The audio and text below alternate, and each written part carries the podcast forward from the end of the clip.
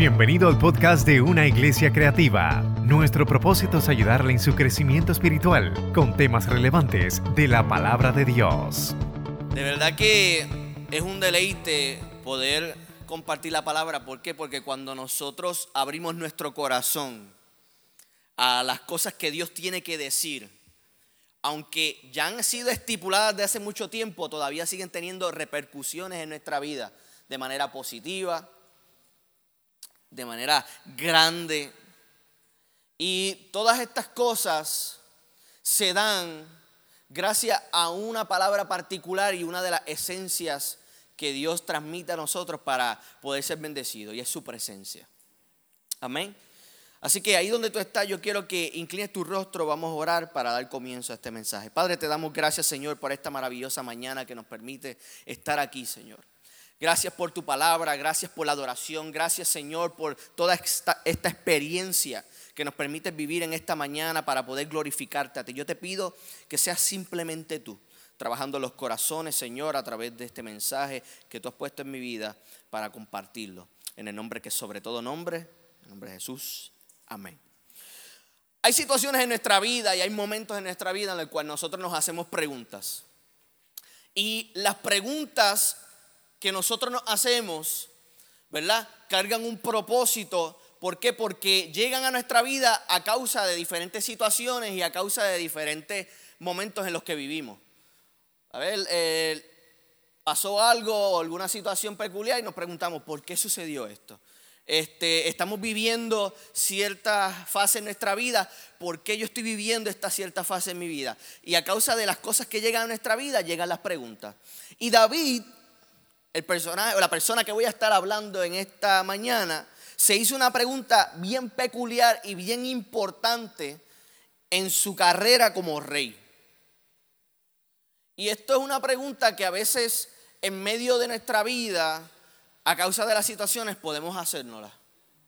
¿Por qué? Porque somos de carne y hueso, porque somos seres humanos y confrontamos y vivimos un sinnúmero de situaciones que nos afectan y a veces nos sentimos como que, ¿qué está pasando? ¿Por qué? ¿Por qué, estoy viviendo esto? Pues mira, en segunda de Samuel, capítulo 6, versículo 9, los que tengan Biblia, los que no tengan, acérquese que tenga Biblia. No sé si lo van a poner acá. Bueno, segunda de Samuel, capítulo 6, versículo 9. Cuando lo tengan, digan amén. Es una oración bien breve que tiene un antes y un después. Pero tranquilo que yo se lo voy a explicar porque no lo voy a dejar ahí. ¿Ok? Segunda de Samuel 6:9. Y dice, y temiendo David a Jehová aquel día, dijo, ¿cómo ha de venir a mí el arca de Jehová? Amén. Y dice, y temiendo David a, Jehová, temiendo David a Jehová aquel día, dijo, ¿cómo ha de venir a mí el arca de Jehová? ¿Estamos bien? ¿Todo? ¿Sí? Amén. Esta historia o este versículo tiene un antes y un después. Tiene una historia bien peculiar. ¿Por qué? Porque David siendo rey, comenzando. E, esta nueva fase, no tenía algo bien importante en sus manos, que era el arca del pacto. Entonces, ¿cómo tú, verdad? O cómo una persona pretende tener éxito en su vida si lo que representa la presencia no estaba en su posesión? Si lo que representa la presencia no estaba en su casa, si lo que representa la presencia no estaba en su vida. Y a veces podemos ejercer un montón de cosas, a veces nos podemos planear un montón de cosas, nos podemos estipular un sinnúmero de metas, pero la presencia es esencial que se mantenga en medio de nosotros para poder tener éxito. ¿Por qué? Porque podemos confiar en nuestras cualidades, Podemos confiar en nuestras habilidades, ¿verdad? En los talentos que, tenemos. Y, ok, no hay nada bueno, no hay nada malo en que tú digas, ok, yo sé que soy una persona capaz, yo soy una... Pero el confiarse en el punto de que tú te vuelvas independientemente espiritual y alejado de Dios puede causar grandes problemas. Grandes problemas. Y la sociedad y las personas allá afuera constantemente enseñan eso. Primero tú, segundo tú, tercero tú, y tú tienes todo lo que, lo que hace falta y tú eres capaz de todo y no necesitas de nadie más. Y, y ok, está bueno la, la autoestima, está bueno todo, pero no podemos sacar a Dios de la ecuación. ¿Por qué? Porque cuando Dios nos llama, muchas veces nos va a llamar con cosas mayores de lo que nosotros somos capaces. Y si nosotros no reconocemos que lo que se nos ha sido entregado, que lo que hemos sido llamados, que lo que nos ha sido hablado a nuestra vida, es más grande que mis capacidades y cualidades y necesito de Dios, fracasaremos en un momento en nuestra vida. Por eso vemos tanta gente frustrada, tanta gente que se siente que no puede llegar a más, que lamentablemente en medio del proceso y el caminar cristiano, ¿verdad? Deciden rendirse. ¿Por qué? Porque en ese proceso hemos estado en confiar más en sus cualidades y en las cosas que hacen que en la presencia de Dios. Ahora, ¿qué es el arca del pacto? Bueno, ya se lo dije al principio, pero le voy a dar la definición un poquito más clara. El arca fue diseñada para ser un símbolo de la presencia de Dios en medio de su gente. Es la enseñanza común del Antiguo Testamento. Ahora, antes de que David se hiciera esta pregunta, pues él había tenido la idea espectacular de que vamos a buscar el arca, vamos a buscar la presencia de Dios y yo tengo un par de carros aquí, yo tengo un par de gente acá, este, dime dónde está, que estaban los filisteos, lo tenían por allá, pues mira, vamos a ir a buscarla. Ya hemos ganado. Ya ganamos esta guerra. Lo que hace falta es montar el arca en el carrito y nos vamos. Y dice que iba en el camino con el arca. Pero la cosa no resultó como él esperaba. En medio del proceso hubo varios obstáculos y alguien del grupo de David decidió meter la mano porque el arca aparentemente se iba a caer. ¿A cuánto de nosotros nos ha pasado que andamos por el proceso, andamos por el camino y todo parece estar súper bien, pero metemos la mano donde no debemos meter la mano? A veces creemos que, Dios, espérate, déjame darte una ayudadita. ¿eh? E intervenimos y nos metemos de por medio en cosas que Dios te está diciendo, chico, pero descansa. Oye, confía. Porque es que somos así, Dios compulsivos a veces. No, pero es que yo creo que eh, así de esta manera. E intervenimos en cosas que Dios nos quiere enseñar que tenemos que tener confianza. Y David andaba en ese caminito con el carrito y toda la ganga, pero Usa decidió meter la mano porque aparentemente el arca se iba a caer. Y lamentablemente Usa falleció en aquel momento. Las consecuencias muchas veces de tratar de intervenir en los procesos que Dios dice que confíes pueden descarrilarte y causarte grandes consecuencias.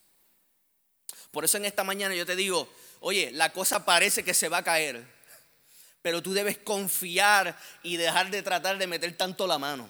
¿Por qué? Porque tenemos una obsesión con el control hoy día que no, no, no se nos hace difícil soltarlo. Entrégale el celular a alguien para que tú veas. Ya, ya, ya, ya, ya. Nos pasa todo. Ya, ya, ¿viste lo que tienes que ver? Ya, ya. ¿Qué estás viendo en mi celular? El control. No, que, este, déjame ver cómo yo puedo hacer que esto acelere. Queremos que las cosas sean más deprisa. A veces hasta los fast food ya no son tan fast. El microondas no calienta demasiado rápido. O sea, eh, la luz se va y, llegó al 10 minutos, pero pareció una eternidad. Porque es que tenemos que tener el control. Y es una ilusión que la sociedad y que el mundo nos ha hecho pensar y vivir. Pero Dios quiere que tú aprendas a tener calma en tiempos de desesperación, calma en tiempos de tristeza, calma en tiempos de tribulaciones. ¿Por qué? Porque nosotros debemos demostrarle al mundo que nosotros tenemos aquella paz que sobrepasa todo entendimiento. Óyeme, el resultado de la presencia, lo dice bien claro en la palabra, es gozo, plenitud de gozo, paz que sobrepasa todo entendimiento, milagros extraordinarios. Entonces David quería eso, tenía una buena intención, pero en medio del proceso quiso intervenir alguien de su ganga. porque no estaban en la misma mentalidad y a veces nos sucede a nosotros lo mismo. ¿Qué dice David entonces? El verso en el cual nosotros leímos al principio de este mensaje. Él temió y dijo, espérate, esto como que no está resultando de la manera en que yo esperaba. Este, ¿cómo yo voy a traer la presencia de Dios a mi vida? ¿Cómo voy a hacer que esto que anhelo llegue verdaderamente a mi vida? ¿Cómo traer el arca a mi casa? Y es una pregunta real que nosotros también tenemos que hacernos a nuestra vida. ¿Por qué? Porque a veces nos enfocamos de que Dios tiene que estar, la presencia de Dios tiene que estar aquí en la iglesia nada más. Pero tú tienes que llevarte la presencia de Dios para tu casa, para tu corazón, para tu familia y procurar que eso habite en medio de ti para que todas las cosas comiencen a fluir de la manera en que tienen que fluir.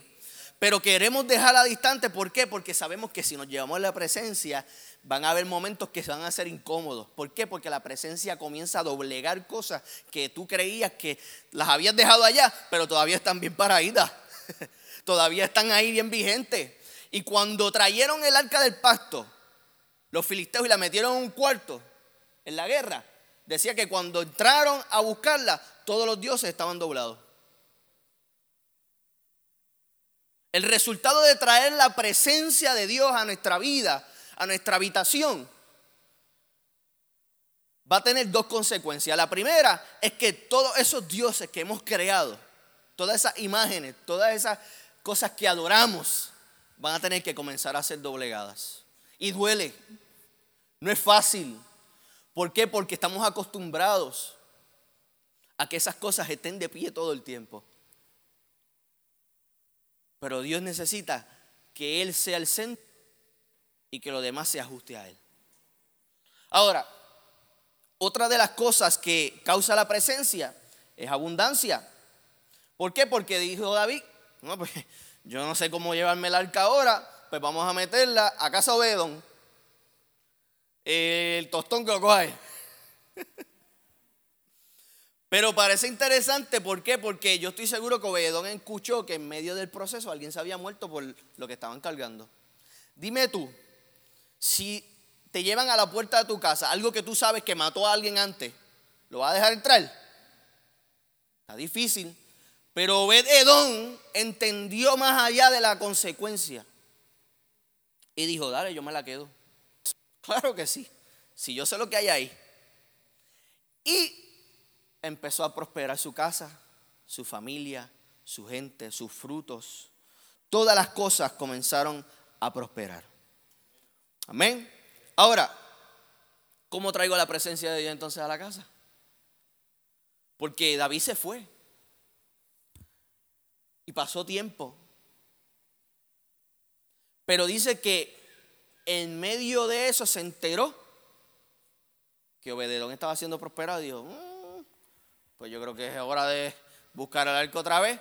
Pero esta vez me voy a cerciorar de hacerlo bien.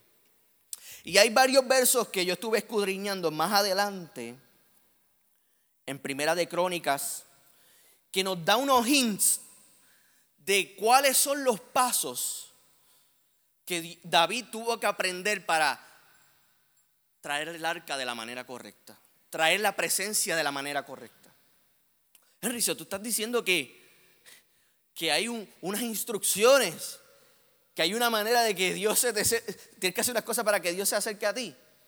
Oye, su amor es incondicional, pero nosotros tenemos que hacer un trabajo de hacer espacio para que Él comience a entrar a nuestra vida. ¿Por qué? Porque si tú no haces espacio, lamentablemente, Él va a decir, pues que yo veo como que ahí yo no quepo. O sea, yo puedo entrar a hacer presión, pero es que tiene que salir de ti. Tú tienes que comenzar a sacar cosas de ti para hacer espacio para que yo entre. Amén. Ahora, diga conmigo, número uno, repasa las ordenanzas. Repasa las ordenanzas. ¿Ok? Mira lo que pasó aquí. David dijo, ok, esta vez voy a traer la presencia, el arca, pero no lo voy a hacer de la manera como le hice al principio. Y fue a donde los levitas y empezó a decirle, oye, levita, ustedes tienen que estar en medio de este proceso. ¿Por qué? Y aquí, ¿verdad? Inmiscuidamente le dice el por qué, el primer paso de por qué la cosa no funciona al principio.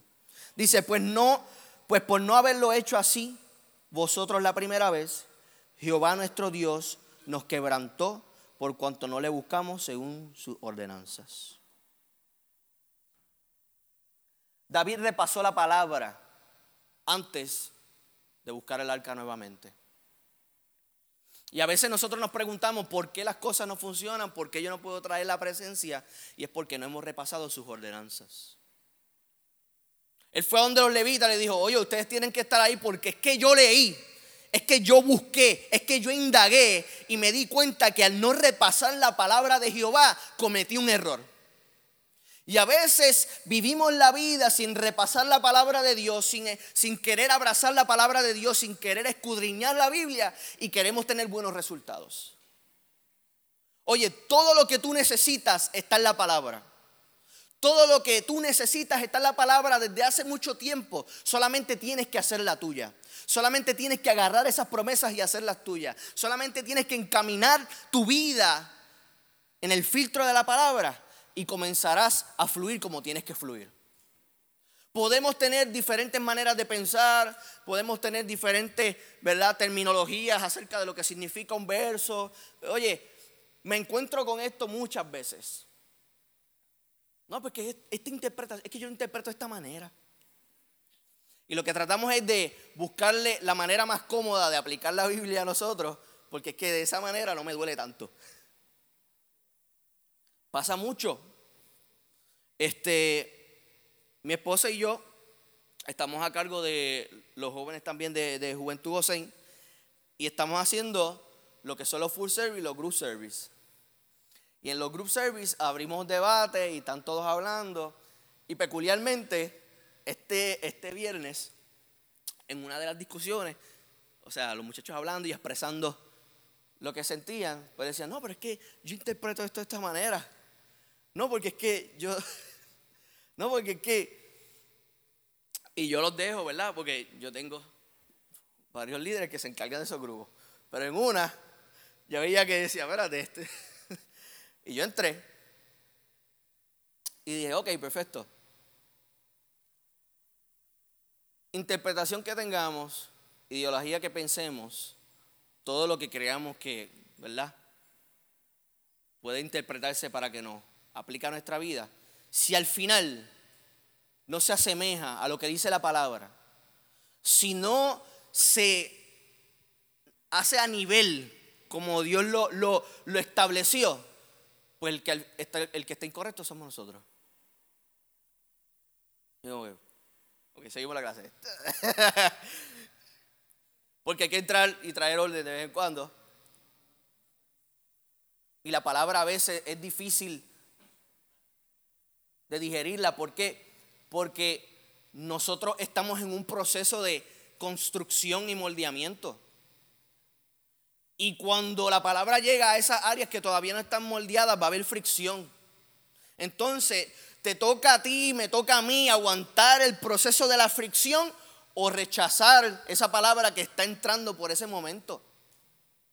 David entendió que la mejor manera de poder buscar la presencia de Dios es repasando la palabra, es entendiendo cómo Dios habla, lo que Dios quería hacer en ese momento. Oye, en medio de nuestra mente finita y un Dios infinito, nosotros podemos darnos la tarea de querer conocerlo. Y David entendió eso. Y dijo, no, esta vez hay que hacerlo según como dice la palabra. Esta vez ya yo repasé, esta vez sí que no me cogen, esta vez sí que yo lo voy a hacer bien, porque es que eso que está viviendo Obededón, yo lo quiero en mi casa. Eso que, Dios, eh, Obededón está viviendo, yo lo quiero traer aquí a Israel. Amén. Y dice, y los hijos de los levitas, esto es en primera de Crónicas 15:15, 15, y los hijos de los levitas trajeron el arca de Dios puesta sobre sus hombros, las barras como la había mandado Moisés, conforme a la palabra de Jehová. Los levitas lo hicieron. Eso quiere decir que el segundo punto para traer la presencia de Dios es a través de la adoración. Los levitas estaban a cargo de una responsabilidad extrema. Porque ellos lo que tenían que estar al frente, ellos tenían que seguir un procedimiento y tenían que cargar el arca. La adoración es esencial en nuestra vida. ¿Por qué? Porque la adoración cambia de perspectiva a tu vida. O sea, tu mirada que estaba puesta en el problema la mueve a aquel que puede resolver el problema. Entonces tú tienes que abrirte en medio de la adoración. ¿Para qué? Para que esa cosa que, que tú tanto tiempo anhelabas comience a ser moldeada a través de la palabra y la adoración. Ahora, los levitas tenían esa tarea súper importante, pero, pero, tenía una encomienda un poquito más difícil. ¿Por qué? Dice, entonces David, el arca de Dios no, no debe ser llevada sino por los levitas, porque a ellos ha elegido Jehová para que lleve el arca de Jehová y le sirvan perpetuamente. Pero en el verso más adelante dice que tienen que ser santificados y purificados. Y ahí es donde entra la cosa difícil. ¿Por qué? Porque uno tiene que entrar en un proceso de santificación y purificación para poder llevar esta carrera difícil. Amén. Aleluya. ¿Qué es santificarse? Bueno, santificarse nada más y nada menos es ponerte aparte para un propósito. Pero la adoración, además de cantar y adorar aquí en la casa, es un estilo de vida que tú tienes que llevar constantemente. Es un estilo de vida que no solamente se queda aquí los domingos o los días de servicio, no. Es un estilo de vida que tú te tienes que llevar allá afuera. Entonces, si los levitas tenían esta encomienda de cargar el arca y tenían que santificarse y purificarse, quiere decir que la tarea que ellos tenían que llevar, oye, era mucho más, mucho más fuerte que lo que la gente podía imaginarse.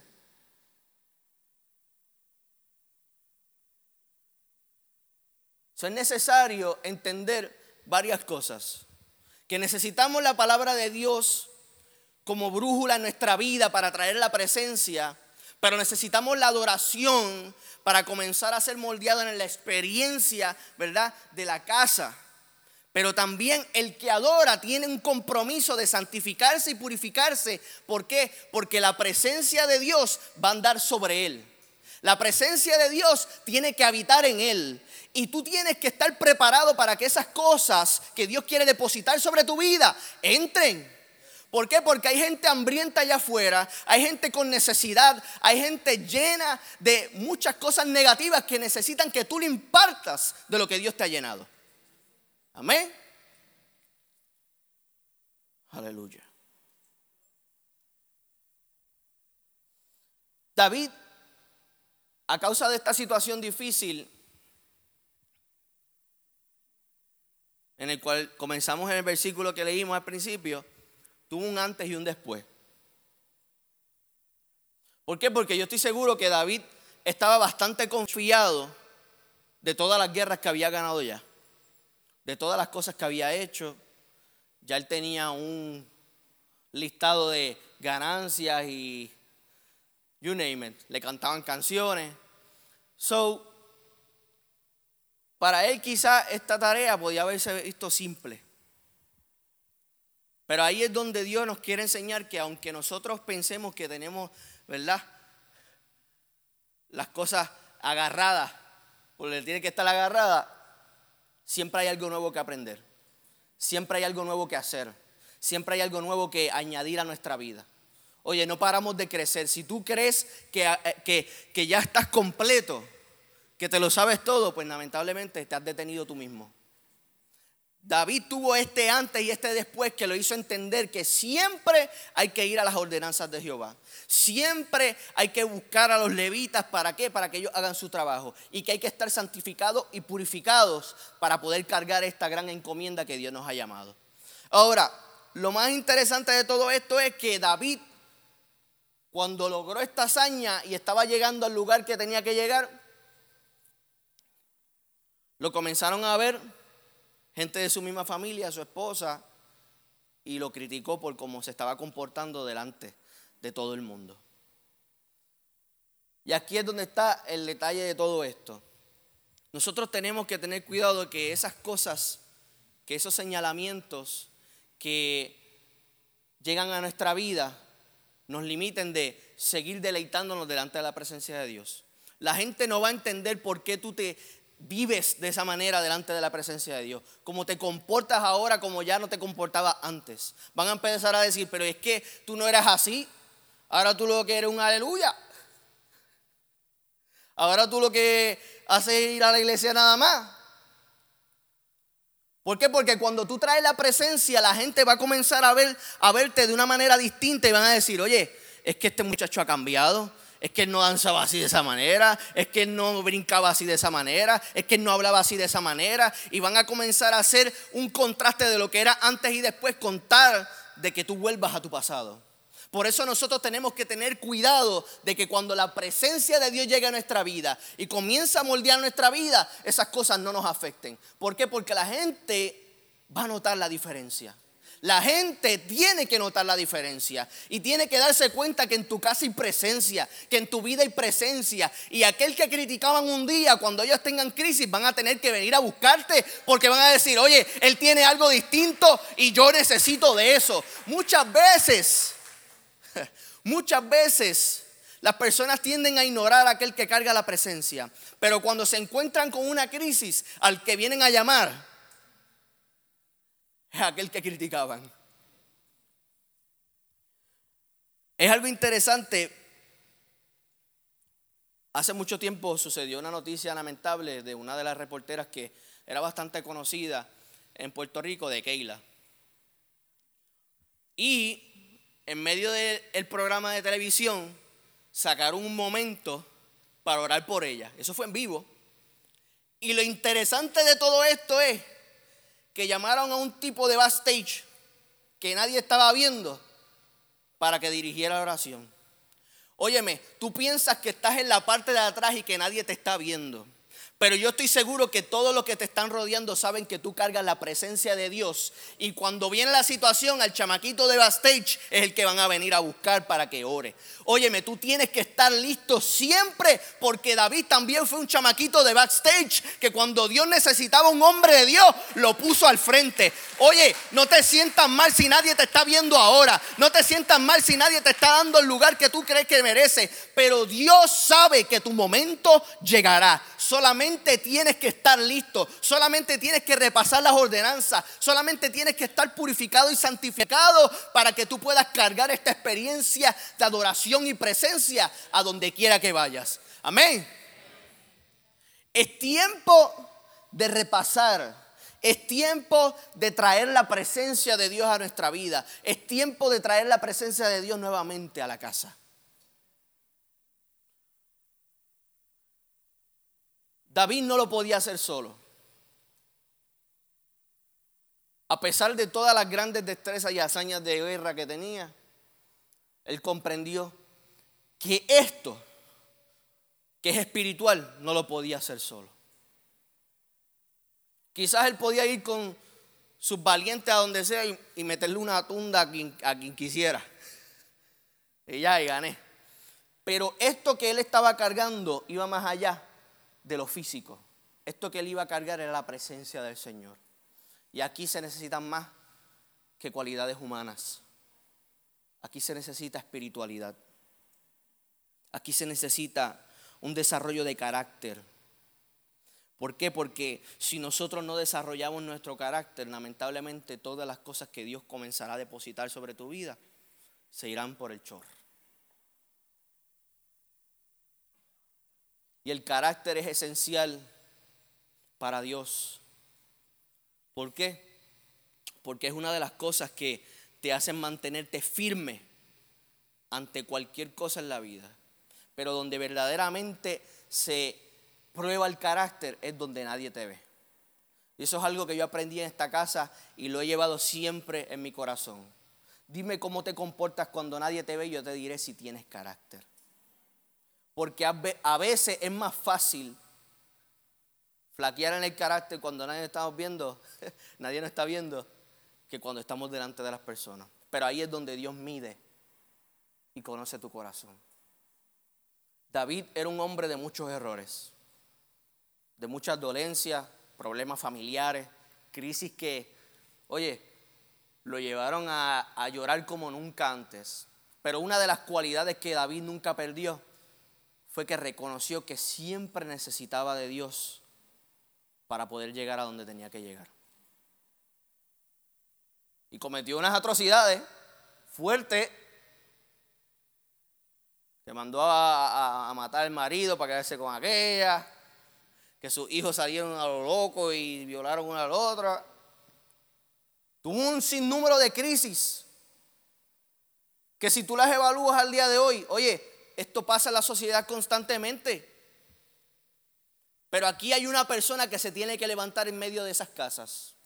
Aquí hay una persona que tiene que decir, ¿sabes qué? Yo soy el que voy a buscar la presencia de Dios. ¿Para qué? Para que esto que me está rodeando a mí comience a ser transformado. Es tiempo de tomar la responsabilidad. Es tiempo de devolver la presencia de Dios a la casa. En esta mañana yo quiero que te pongas de pie. Si los chicos de adoración me pueden acompañar. Te adoramos, Señor. Te adoramos, Dios.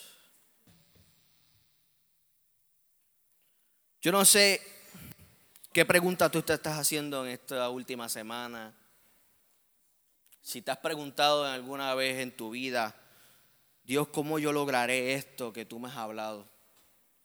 ¿Cómo yo veré estas promesas que tú has, dicho a mi vida?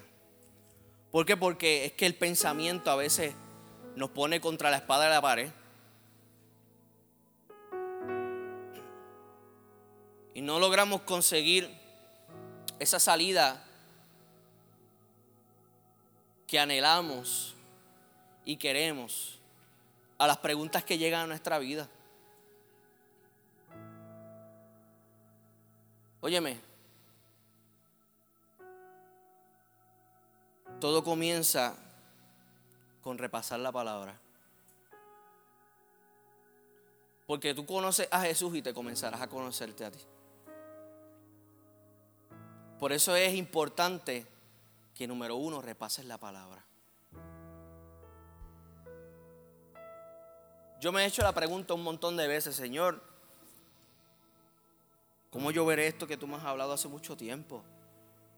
¿Cómo yo te traeré la presencia a mi vida más allá de lo que yo he vivido? Yo quiero más, ¿cómo, cómo yo, yo voy a salir de, de este paso que he dado hasta ahora? Pero algo que he aprendido es que en esos momentos así de incertidumbre es cuando más tengo que sumergirme a Él para poder tener una salida beneficiosa, no solamente para mí, sino para mi esposa. ¿Por qué? Porque hoy día yo, yo tengo una familia y espiritualmente yo tengo que ser responsable, no solamente para bendecir mi vida, sino para bendecir mi casa.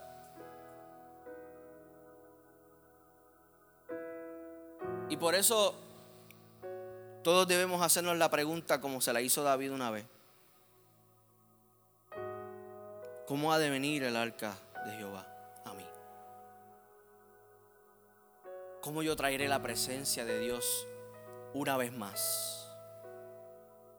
¿Cómo yo traeré la presencia de Dios a mis hijos, a mis amigos, a mi trabajo? Y yo quiero que te tomes este momento para que te hagas esa pregunta. Y también que luego de eso te haga la pregunta, ¿qué estoy haciendo yo para traerla? ¿Qué estoy haciendo yo para conseguirla. Estaré metiendo la mano en medio del camino porque creo que las cosas se van a caer y tengo que tener el control de ellas. Estaré yo interviniendo demasiado en las cosas que Dios está pidiendo que yo tenga calma. ¿Estaré teniendo la suficiente fe para descansar en Él?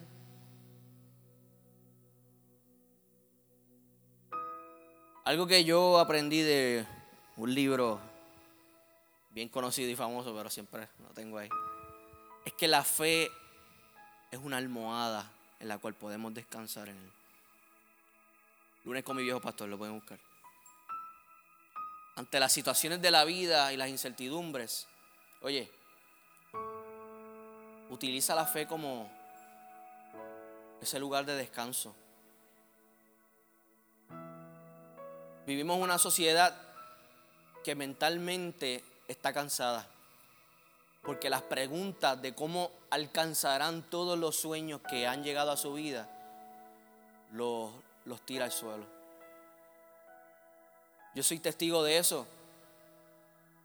A veces las mismas preguntas me agobian y pueden ser cosas buenas que anhelo, pero el desespero de llegar a ellas causa ansiedad y que yo he tenido que aprender a descansar en Él. A descansar en Él. A repasar sus ordenanzas. Adorarle cuando no sienta adorarle. Oye, buscarle cuando no sienta buscarle. ¿Por qué? Porque ahí yo me estoy llevando más allá de mis límites. Y reconociendo que lo que Él me ha asignado es demasiado grande para yo poder hacerlo solo. Ahí es como se comienza Ahí es como se comienza a traer la presencia de Dios a la vida de uno. Ahí es donde se comienza el contraste de que la gente también comience a notar que ya tú eres otra persona y no eres lo mismo de antes. Que dirán, que hablarán, que no entenderán muchas veces el por qué hacen las cosas ahora de esta manera. Sí. Pero un día, a causa de eso, tú estarás listo para bendecirlo, bendecirla. Por eso es tiempo de traer la presencia de Dios. No permitas que tu mente te, te juegue un engaño. Porque es que a veces las preguntas pueden lacerar a veces bien profundo. Por eso yo te traigo hoy que estas dos cositas sencillas pueden dar un buen paso hacia adelante. Así que en esta mañana yo quisiera ministrar. Porque yo he estado ahí. Yo me he sentido que a veces lo que Dios me dijo, se me está tardando demasiado en verlo.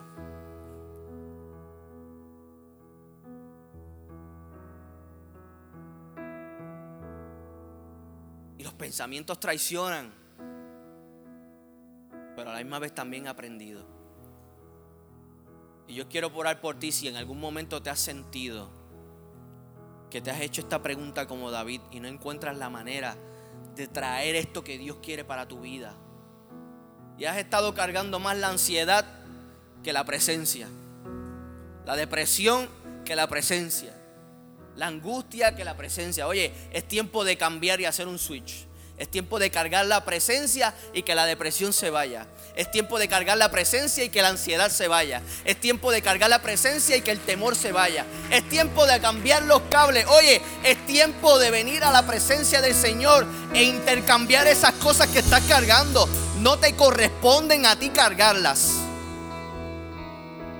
Si nadie te lo había dicho, no te corresponde a ti cargarlas. Lamentablemente vemos muchas personas que deciden quitarse la vida a causa de las incertidumbres de, estas cosas que están cargando. Hace meses vimos un, un ministro que chocó bien fuerte a mi vida personalmente. Yo dije, wow. Pero ahí es donde tú tienes que venir a la presencia e intercambiar esas cosas que estás cargando. Es difícil desprenderse de ellas. Es difícil de entender que eso, oye, no lo aceptes, eso no es parte de ti. El enemigo a veces quiere hacerte creer que esto es algo que puedes cargar para siempre y lo puedes moderar y solamente viene de vez en cuando. No, esto es algo que Dios tiene que arrancarlo de tu vida, pero tienes que poner de tu parte.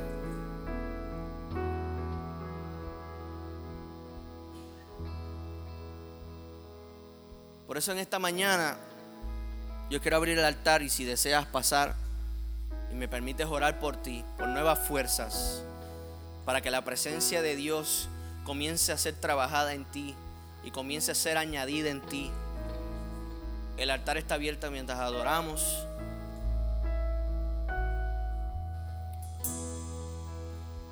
Dame la oportunidad de interceder por ti.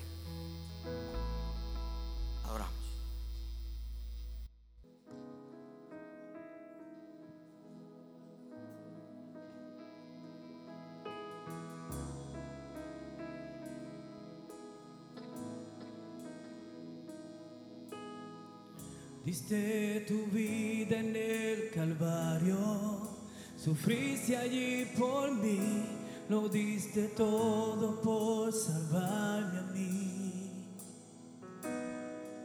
Tú padeciste en mi lugar, siempre yo te voy a amar, tu sangre diste por amor a mí. No sé cómo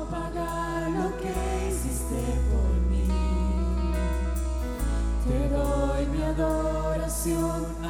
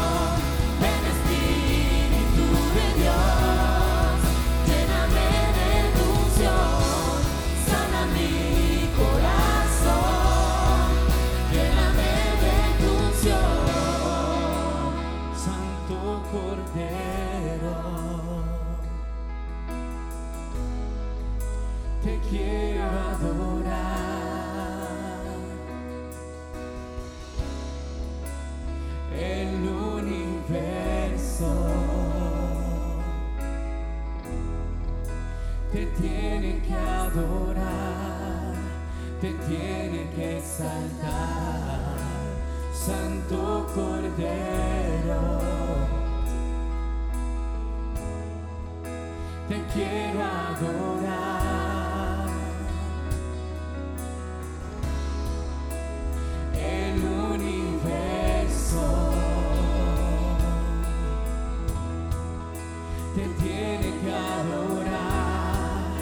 te tiene que saltar, Santo Cordero.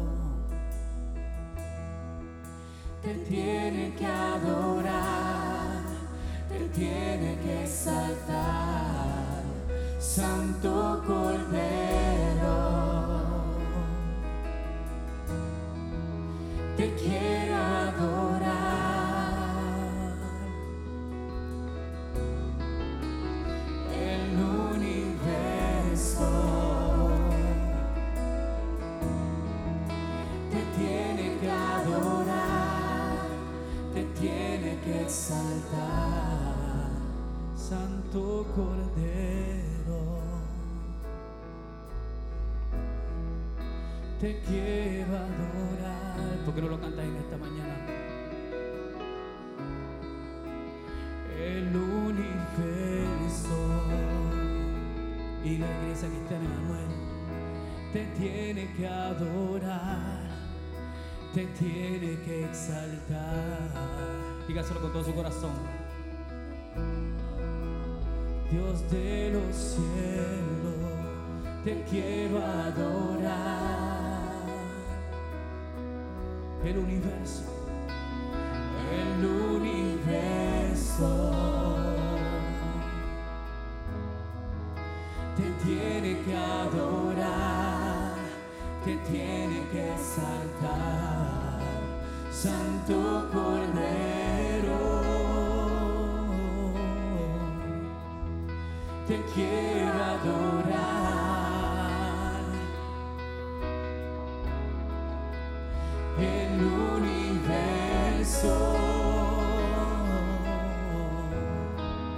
te tiene que adorar, te tiene que exaltar, Santo.